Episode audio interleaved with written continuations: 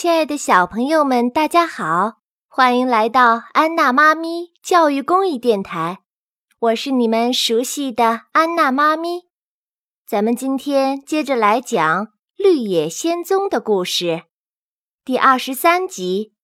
多萝西回到家里，多萝西高喊道：“你真的很善良，很美丽，但是……”我怎样才能回到堪萨斯州去呢？你的这双银鞋子将带你越过沙漠。甘琳达回答说：“如果你知道他们的魔力，在你来到这个国度的第一天，你就可以回到你的埃姆婶婶那里去了。但是这样我就没有了奇异的头脑。”稻草人叫喊起来。我将在农民的稻田里了结我的一生。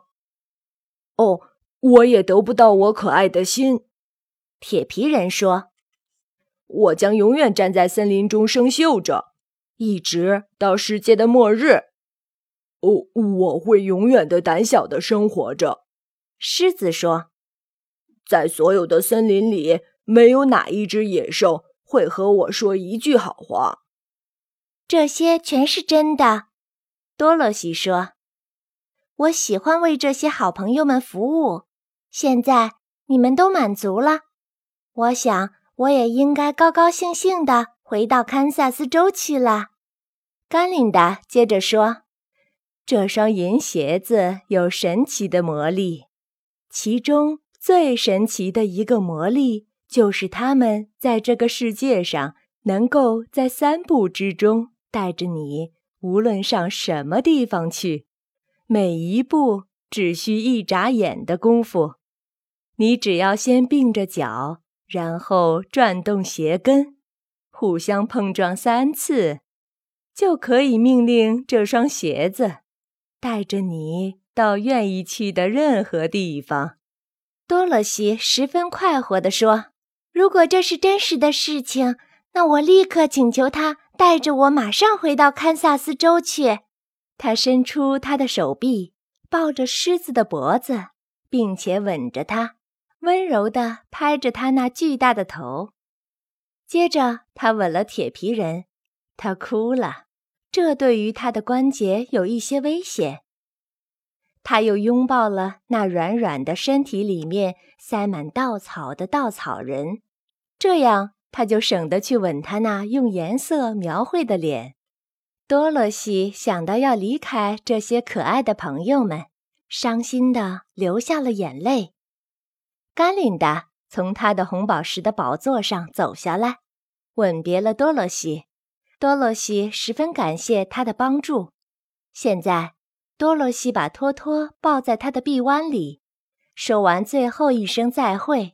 用他的鞋跟连续碰撞三次，说道：“带我回家，到埃姆婶婶那里去。”立刻，他被卷到空中，飞行得非常迅速。